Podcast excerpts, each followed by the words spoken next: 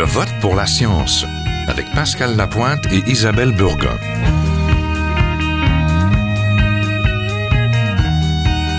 La ville de Montréal a décidé de remplacer les vieilles lampes au sodium de près de 132 000 lampadaires par des diodes électroluminescentes, ce qu'on appelle des DEL, de 4000 K, 4000 Kelvin.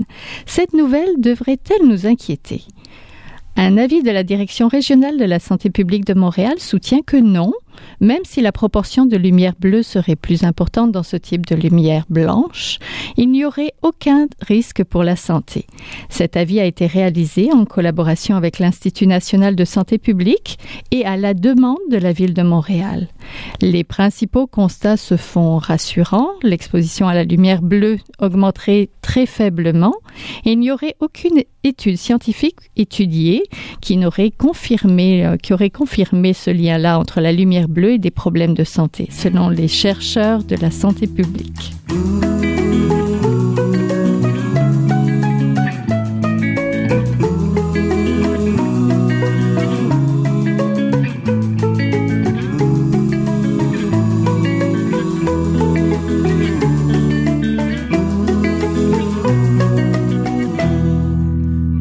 Faire le point, je rejoins tout de suite Louis-François Tétrault, toxicologue à la Direction de la santé publique de Montréal et co-auteur de cet avis. Bonjour. Bonjour. Dans le dossier des luminaires d'ailes de la ville de Montréal veut installer dans la métropole, ce qui ressort beaucoup de ce dossier, c'est le risque que présenterait l'augmentation de lumière bleue. On parle même de 30% Je ne sais pas d'où vient ce chiffre. Expliquez-nous ce qu'il en est. Ben, j'aimerais d'abord vous remettre en, en, contexte. Nous, ce qui nous a été demandé par la ville, c'est d'évaluer le risque à la santé des luminaires de rue d'Elle à 4000 Kelvin. Euh, pour ce faire, la Direction de santé publique de Montréal, comme dans toute bonne démarche d'analyse de risque, a révisé l'ensemble de la littérature scientifique qui était disponible au niveau des risques à la santé. On a trouvé deux grands types de risques qui pourraient être associés à la santé. Le premier est vraiment au niveau de la perturbation des rythmes circadiens, des cycles biologiques, et le second est vraiment sur les dommages qui pourraient être engendrés au niveau de la rétine. On a ensuite calculé l'exposition d'une personne euh, à, aux luminaires de rue. On l'a aussi utilisé à titre comparatif l'exposition d'une personne à l'intérieur de son domicile. En faisant l'amalgame de l'ensemble de ces informations-là, ce qu'on a trouvé, c'est qu'il n'y aurait pas de risque en compte tenu que l'exposition est vraiment sous les seuils euh, de lumière bleue, donc pas de risque à la santé de la population montréalaise. Est-ce que euh, on a beaucoup de peur par rapport à, cette lumière euh, là qui va être installée? Il y a beaucoup de méconnaissances aussi. On, pourrait penser même euh, que ça fait penser aux peurs qui sont existent par rapport au micro-ondes. Est-ce que quand on la regarde, par exemple, cette lumière là, ça, endommage les yeux? Vous avez regardé les dommages à la rétine? Oui, il y a beaucoup de littérature au niveau des effets de la lumière. sur la rétine. Là, quand lorsqu'on parle de lumière bleue ici, euh, la lumière issue des luminaires d'elle à 4000 Kelvin serait pas littéralement bleue, ce serait plutôt une lumière blanche. C'est simplement que dans cette lumière blanche-là, il y aurait une certaine proportion de lumière un peu plus bleue. Alors, euh, ce qu'on voit dans la littérature scientifique, c'est que la lumière peut causer, si on est exposé euh, pour une très longue période à des assez hautes intensités, des dommages au niveau de la rétine. La majorité des études animales présentent des expositions qui sont très élevées, donc on a des expositions dans les milliers ou les centaines de lux, ce qui est beaucoup plus élevé que ce qu'on s'attend d'avoir un luminaire de rue, qu'on est dans les 3 à 8 euh, lux.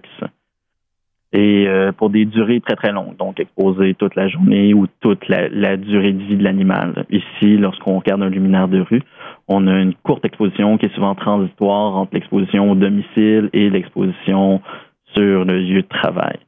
Dans cette étude-là aussi, les rats sont souvent, de façon synthétique, on force la dilatation de la pupille. Donc, il y a beaucoup plus de lumière qui rentre, qui se range jusqu'à la rétine, euh, ce qui n'est pas le cas normalement, puisque la, contraction de la pupille est justement là pour protéger cet effet de la lumière. -là. Nous, ce qu'on a fait, c'est qu'on a utilisé une, une fonction de risque. Donc, étant donné qu'il y a assez d'informations, il y a une formule mathématique qui existe où on peut rentrer l'information sur la lumière, ce qu'on a fait avec les luminaires de rue d'elle à 4000K. Et on peut déterminer avec ça, est-ce qu'il y a un risque pour la population au niveau des dommages à l'œil? Et ce qu'on voit, c'est que même pour une population sensible, il n'y a pas de risque avec ces luminaires-là de dommages à l'œil. Et donc, on peut s'arrêter en bas du luminaire, le regarder pendant 5-10 minutes dans le blanc des yeux, puis on n'aura pas de dommages à notre rétine.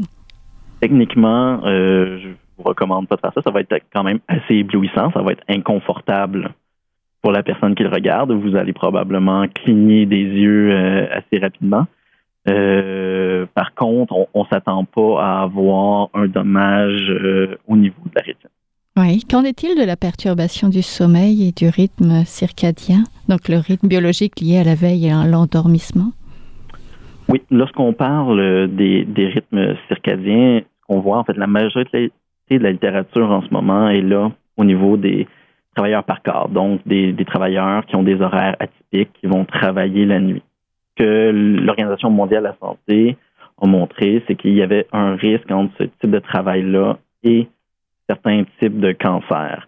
Par contre, c'est pas directement fait comme lien au niveau entre euh, que c'est la lumière qui engendrait ces risques-là. Au niveau de la population générale, qu'on voit, c'est que les études de bonne qualité qui mesurent l'exposition à l'intérieur euh, des domiciles et qui lient ça avec des, cas, des effets sur la santé, finalement, on semble euh, ne pas voir d'effet euh, au niveau de, la lumière la nuit et ses impacts-là, comme le, cancer et l'obésité. J'aimerais aussi rappeler avec ça qu'on a vraiment calculé au niveau de l'exposition.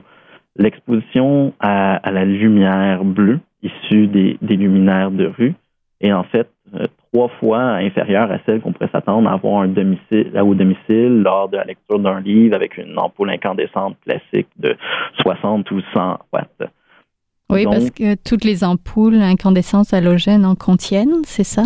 C'est ça. Toutes les lumières contiennent souvent une proportion de bleu. Les luminaires de rue qu'on a actuellement contiennent déjà une proportion de bleu. Les luminaires, euh, les lumières dans nos domiciles contiennent une proportion de bleu. Euh, on est euh, plus exposé pour une même période de temps à l'intérieur de notre domicile à la lumière bleue que lorsqu'on est dans la rue. on passe beaucoup plus de temps durant la soirée exposé à la lumière dans nos domiciles que dans la rue. Et souvent aussi, il s'agit dans la rue d'une exposition transitoire. Donc, on est exposé aux luminaires de rue en, lorsqu'on se dirige de notre travail à notre domicile pour une courte période de temps, entre deux milieux qui sont éclairés artificiellement avec la lumière bleue. Oui, quand on marche dehors, oui. Oui, c'est ça. Donc, on n'entrevoit pas vraiment un, impact significatif au niveau des, des rythmes circadiens. Par contre, notre recommandation, c'est de limiter le plus possible la lumière intrusive. Donc, peu importe le type de luminaire qui serait choisi par la, ville de Montréal, on aimerait qu'il y ait des modes de gestion des plaintes afin de s'assurer que oui, il y ait un bon éclairement au niveau de la rue puis du trottoir, afin de s'assurer euh, que ce soit sécuritaire pour les piétons, cyclistes et automobilistes mais de limiter le plus possible l'éblouissement ou la lumière intrusive. Donc, s'assurer que s'il y a un problème, les citoyens peuvent communiquer avec la ville et que le problème soit réglé dans les plus brefs délais. Oui, lumière intrusive, c'est quand le lampadaire est juste en face de notre fenêtre. Euh, la lumière intrusive, c'est vraiment lorsque la lumière est dirigée dans un endroit où on ne la voudrait pas. Dans ce cas-ci, c'est vraiment à l'intérieur des domiciles. Donc, la lumière de rue ne devrait pas éclairer l'intérieur de votre chambre à coucher. Et c'est ce que nous, on recommande, c'est d'assurer que la ville mette en place des systèmes pour corriger ce genre de problème-là. Parce que là, ça pourrait peut-être nuire au sommeil? Bien, c'est certain que nous, on reconnaît que la lumière ou l'éblouissement, la lumière intrusive ou l'éblouissement peut être très incommodante. C'est, si on veut pas la lumière dans notre chambre à coucher, ben, ça pourrait être incommodant d'en avoir. Et à ce moment-là, c'est pour ça qu'on veut s'assurer que euh, la ville règle ça le, plus rapidement possible, mais ça pourrait être incommodant, peu importe le type de lumière qu'on choisit. Oui, mais incommodant qui pourrait même troubler le, sommeil, jusqu'à troubler nos nuits. Bien, c'est certain que si on, parle entre autres euh, du stress ou simplement le, fait que ça soit euh, inconfortable parce que l'intensité de la lumière est très élevée, euh, oui, ça pourrait occasionner certaines fois des perturbations du sommeil. Par contre, ici, on parle que c'est indépendant du type de luminaire. Donc, on n'entrevoit pas qu'un luminaire dès la 4000K générerait plus de lumière intrusive que n'importe autre type de luminaire.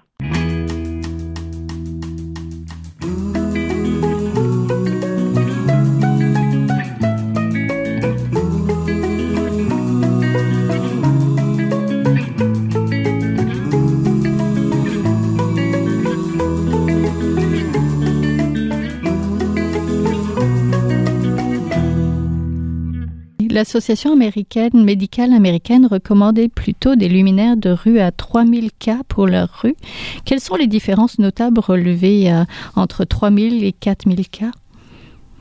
Eh bien, euh, la différence vraiment est au niveau de la, température de couleur, donc la, perception de la lumière. la lumière à 3000 K va être moins blanche. Moins éblouissante?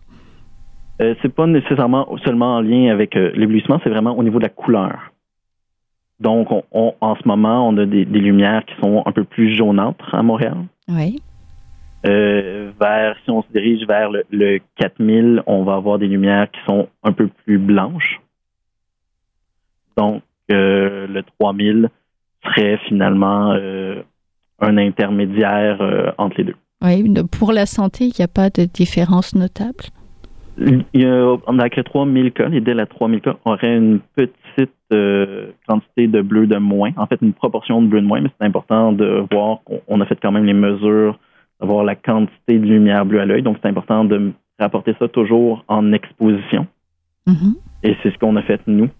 Et vraiment, euh, l'Association américaine de médecine, lorsqu'elles font leur avis, elles se basent entre autres sur euh, l'impact sur la faune, l'éblouissement, l'esthétisme général de la lumière. Et c'est en mélangeant tous ces facteurs-là qu'ils vont arriver avec une recommandation de 3000 cas.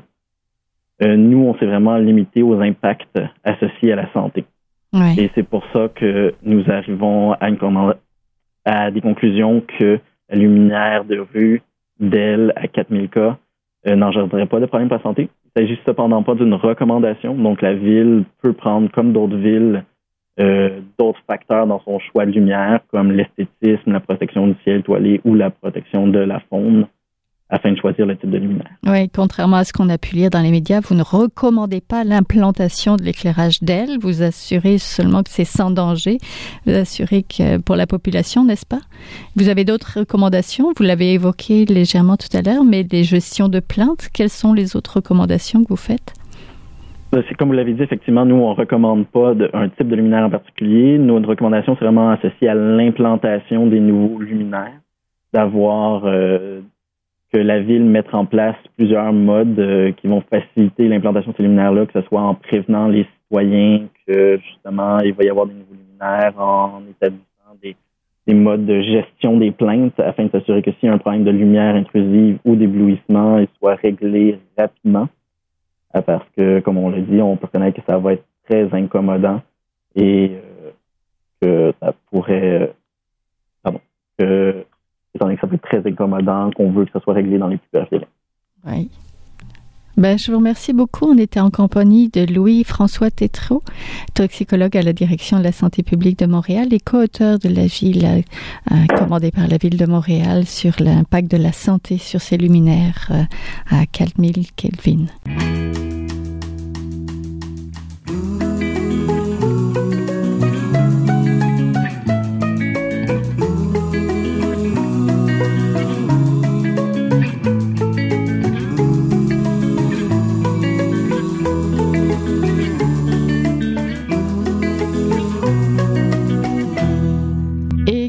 De la pollution lumineuse Cette nuisance causée par l'utilisation inadéquate et abusive de l'éclairage extérieur.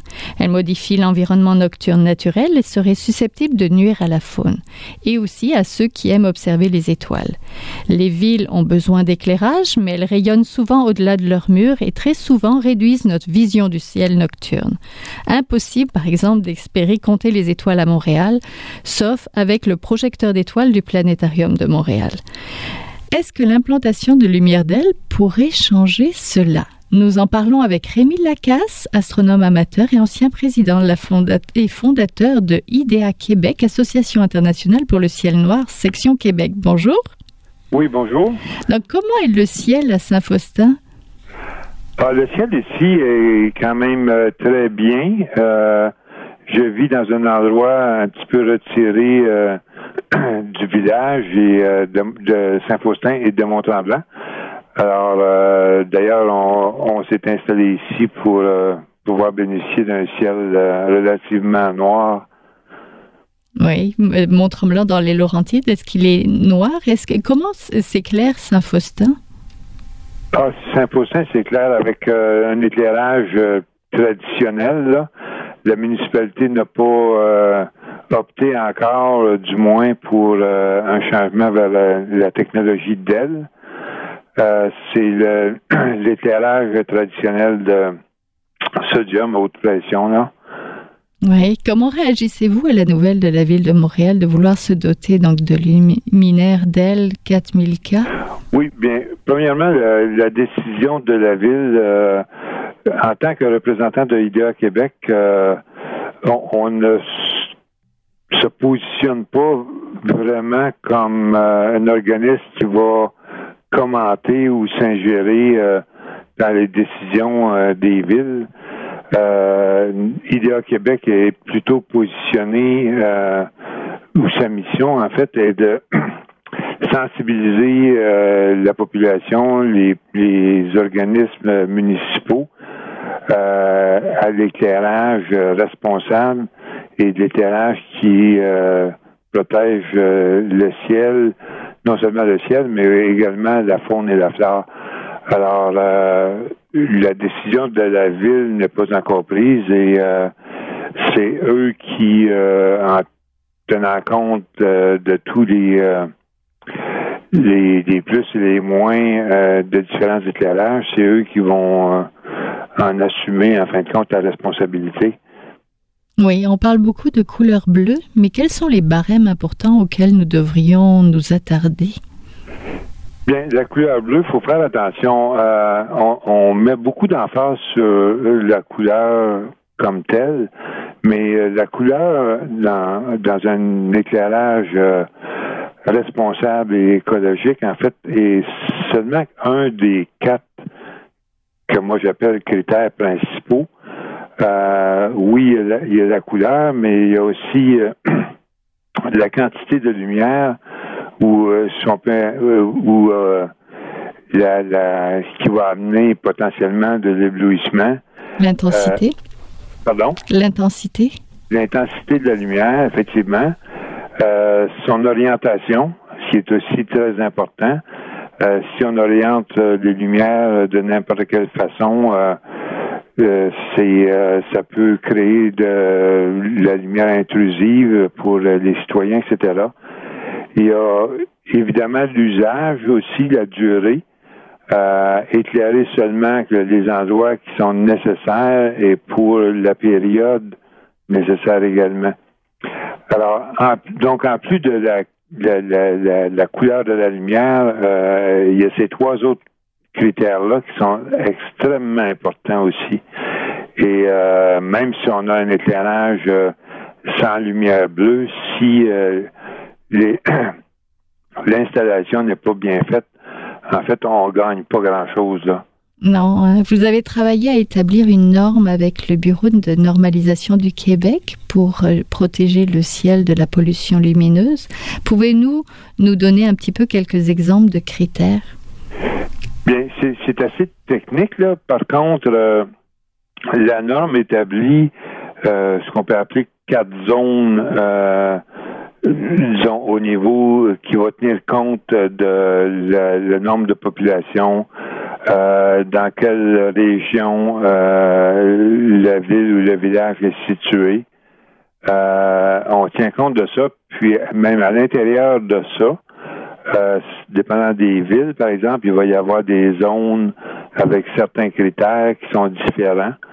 Euh, si on est, par exemple, en banlieue, versus une zone industrielle ou euh, un centre-ville comme Montréal, par exemple, ces zones-là euh, vont euh, avoir des, des recommandations, des critères qui sont différents selon la zone et donc l'usage également. Mm-hmm. Par contre, aller dans les détails ici dans une, moi je recommande aux gens d'aller euh, ceux qui sont responsables de, ou décisionnels euh, au niveau de l'éclairage, euh, je recommande fortement d'aller chercher justement la, norme qui est disponible et puis se baser sur ça pour, pour établir quel éclairage on va devoir installer. On va installer selon la région, selon la, zone euh, dans laquelle euh, on, se situe. Oui, d'aller sur Internet aussi ou sur votre page à IDEA Québec. Oui, effectivement. Est-ce que cela risque d'aggraver cette décision-là, d'aggraver la pollution lumineuse du ciel montréalais La ville vous a consulté.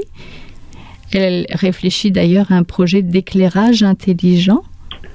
Oui, euh, en fait, ce qu'il faut faire attention aussi, c'est que quand on parle du changement d'éclairage à la ville de Montréal, euh, selon ce que j'en sais pour avoir été assez près de certaines personnes impliquées, euh, il y a aussi un volet, euh, ce qu'on peut appeler l'éclairage intelligent, qui va faire en sorte que l'éclairage va être mieux géré dans certaines régions, par exemple, selon l'achalandage, l'éclairage peut être différent euh, d'une période dans une période de, la soirée versus euh, la nuit, par exemple, euh, c'est ce que permet les belles que les autres éclairages traditionnels ne permettent pas.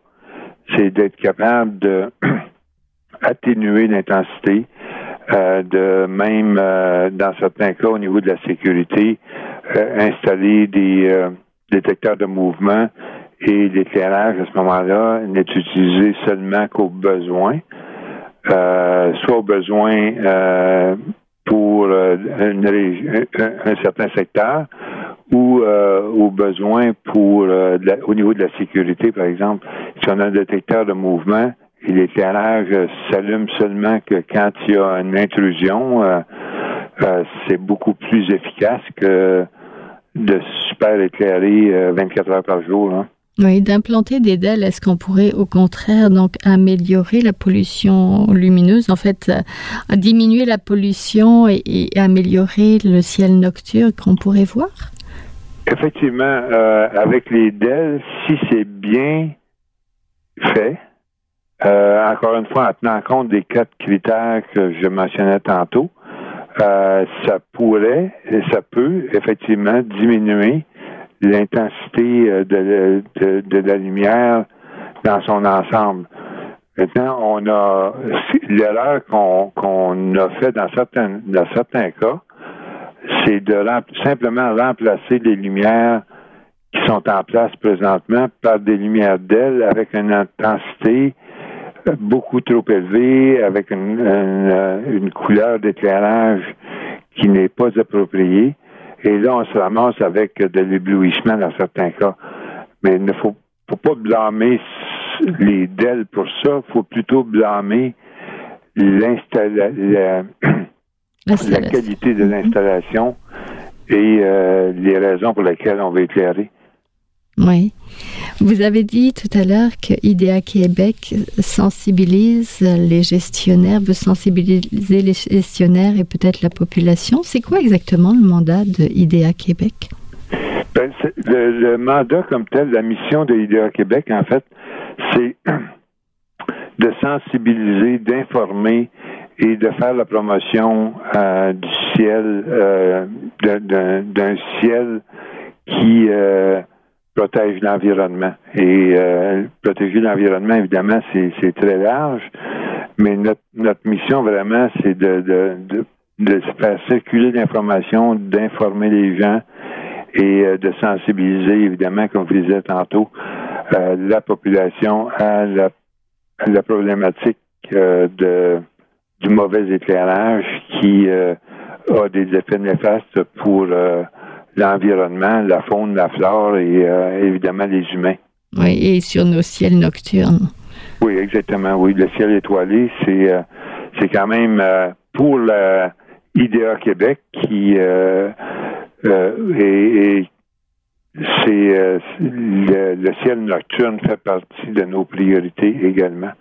Oui. Est-ce que c'est le ciel étoilé? Est-ce que c'est considéré comme un patrimoine de l'humanité? Est-ce que c'est...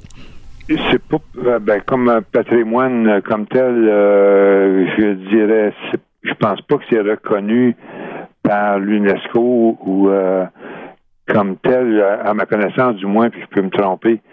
Par contre, il y a des régions où on a décidé de, de, protéger le ciel étoilé et d'en faire, ni plus ni moins, euh, de caractériser une région euh, en se positionnant comme une région où le ciel euh, nocturne euh, et le ciel étoilé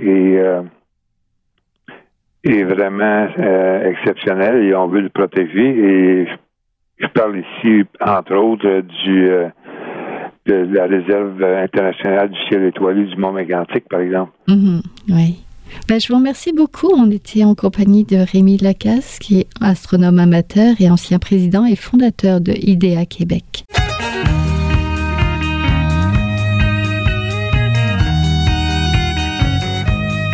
C'est tout pour cette semaine. Je vote pour la science est une production de l'agence Science Presse avec Radio VM, au micro Isabelle Burguin, à la régie Daniel Fortin. Vous pouvez réécouter cette émission à l'antenne de Radio VM ou encore toujours en podcast sur le site de l'agence Science Presse. Et toujours aussi nous suivre sur Facebook, sur Twitter et tous les réseaux que vous préférez. À la semaine prochaine.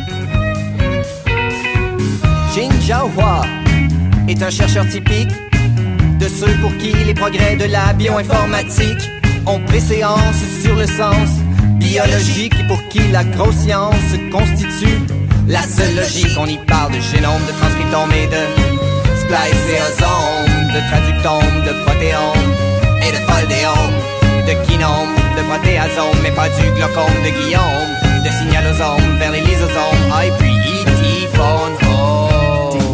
de candidats qui montent et qui descendent en fonction du stimulus duquel ils dépendent. Pendant que Docteur Roy en ses résultats et avec son accent chinois, il dit comme ça.